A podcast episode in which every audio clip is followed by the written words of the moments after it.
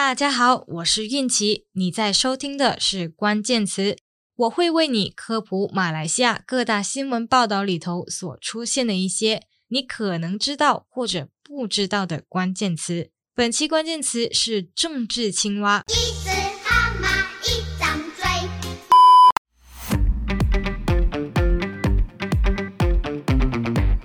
最近马六甲州选这个关键词很热，但是你还记得马六甲为什么会周选吗？只给你三秒钟回想。Bingo，就是因为那四位跳槽的议员。在马来西亚，我们有一个很奇怪的现象，我们把跳槽的政治人物叫成青蛙。但其实政治青蛙好像都没有一个明确的定义。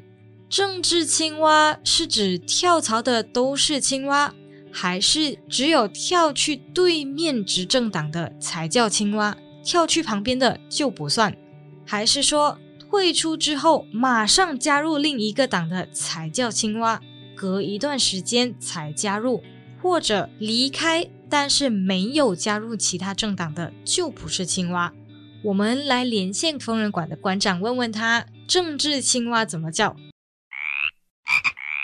呃，我是说，问问馆长什么叫政治青蛙？怎么样才算政治青蛙呢？关于政治青蛙，其实大家都有不同的定义，包括政府，包括朝野政党都没有一个很明确的看法。那么，如果你问我的话，其实我只能够从我自己的理解，以及从自己过去接触到的一些政治事件，来为政治青蛙做一个很粗浅的判断，或者是做一个很粗浅的啊解释。比如说，当我们提到青蛙的时候，啊，有一些呢，就是说弃暗投明，所以这是好青蛙；那么弃明投暗呢，就是坏的青蛙。其实它并没有所谓很明确的好青蛙跟坏青蛙。政治青蛙，从我自己的这个定义来看呢，就是你违反了当初你竞选、你获得选民委托时候所承诺的东西。比如说你在大选的时候，你是以 A 党的旗帜竞选，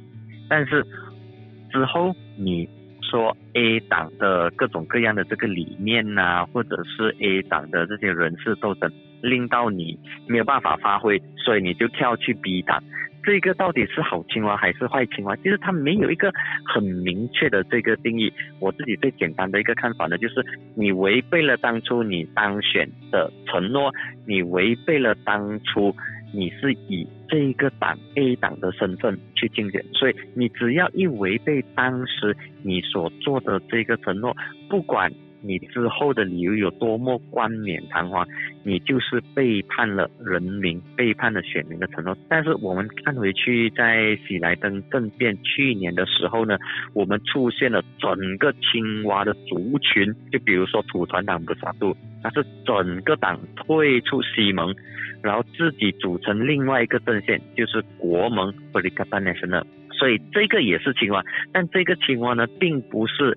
一只青蛙，而是一对的青蛙，或者是一个青蛙的这个家庭。所以这也是背叛了人民的承诺。所以青蛙呢，最简单的定义就是它背叛了当初。他竞选时的承诺。那么，另外的呢，必须要要要提的，就是如何去解决这个情况，包括是反跳槽法令，还是这个选举罢免法。而这个东西呢，现在朝野政党都已经有了共识，他们签了 MOU，所以。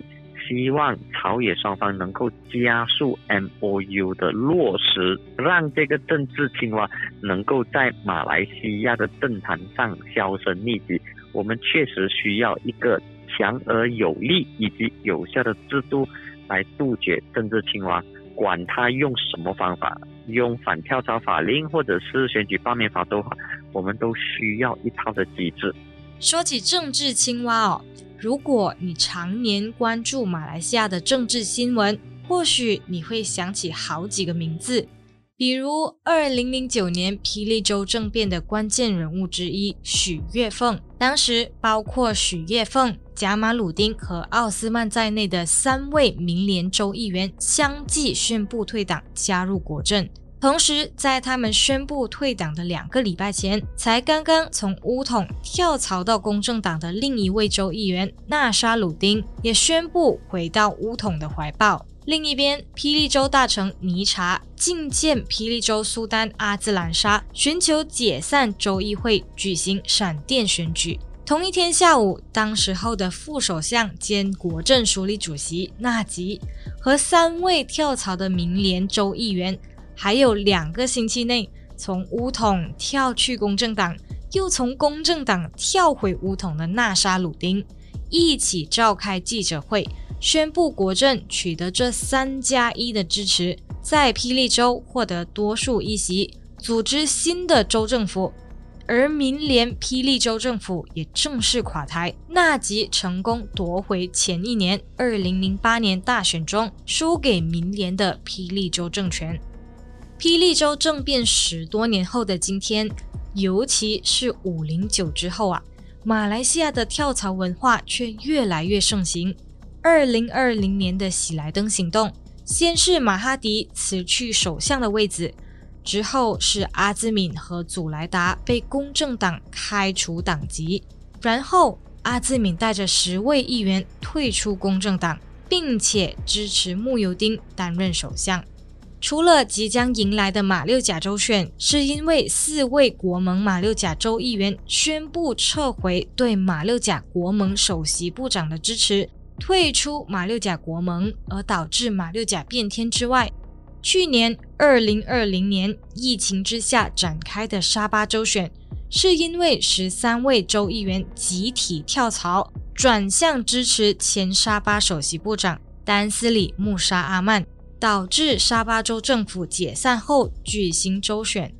因为这些三不五时的跳槽事件啊，人民对现在的政局越来越感到无力和失望，也慢慢对政治冷感。公民社会早就多次呼吁政府拟定反跳槽法令来解决跳槽乱象。西蒙执政时期，土团党曾经接纳多位从巫统跳槽过去的议员，马哈迪还表示啊。我们是民主政府，相信民主，而民主允许青蛙跳槽。其实，马来西亚有多个州属，比如说吉兰丹、沙巴、沙拉越和槟城，都曾经修改州宪法，拟定反跳槽法。但根据以往案件的结果宣判，高庭裁定反跳槽条文是违反宪法的。虽然马来西亚联邦宪法确实保障结社自由，也就是说，我们每一个人都拥有选择参加或者不参加盈利和非盈利组织的权利，但宪法也有清楚列明说，如果符合特定的情况，国会是可以立法限制结社自由的。所以，反跳槽法令在马来西亚其实是做得到的。但是如果修订反跳槽法，就差不多等于关了后门。马来西亚的政客肯不肯哦？不过如今各政党都怕自己被夺权，或者再次被夺权，这可能是朝野达成共识，修订反跳槽法最好的时机。感谢你收听这一期的关键词，我们下期再见，拜拜。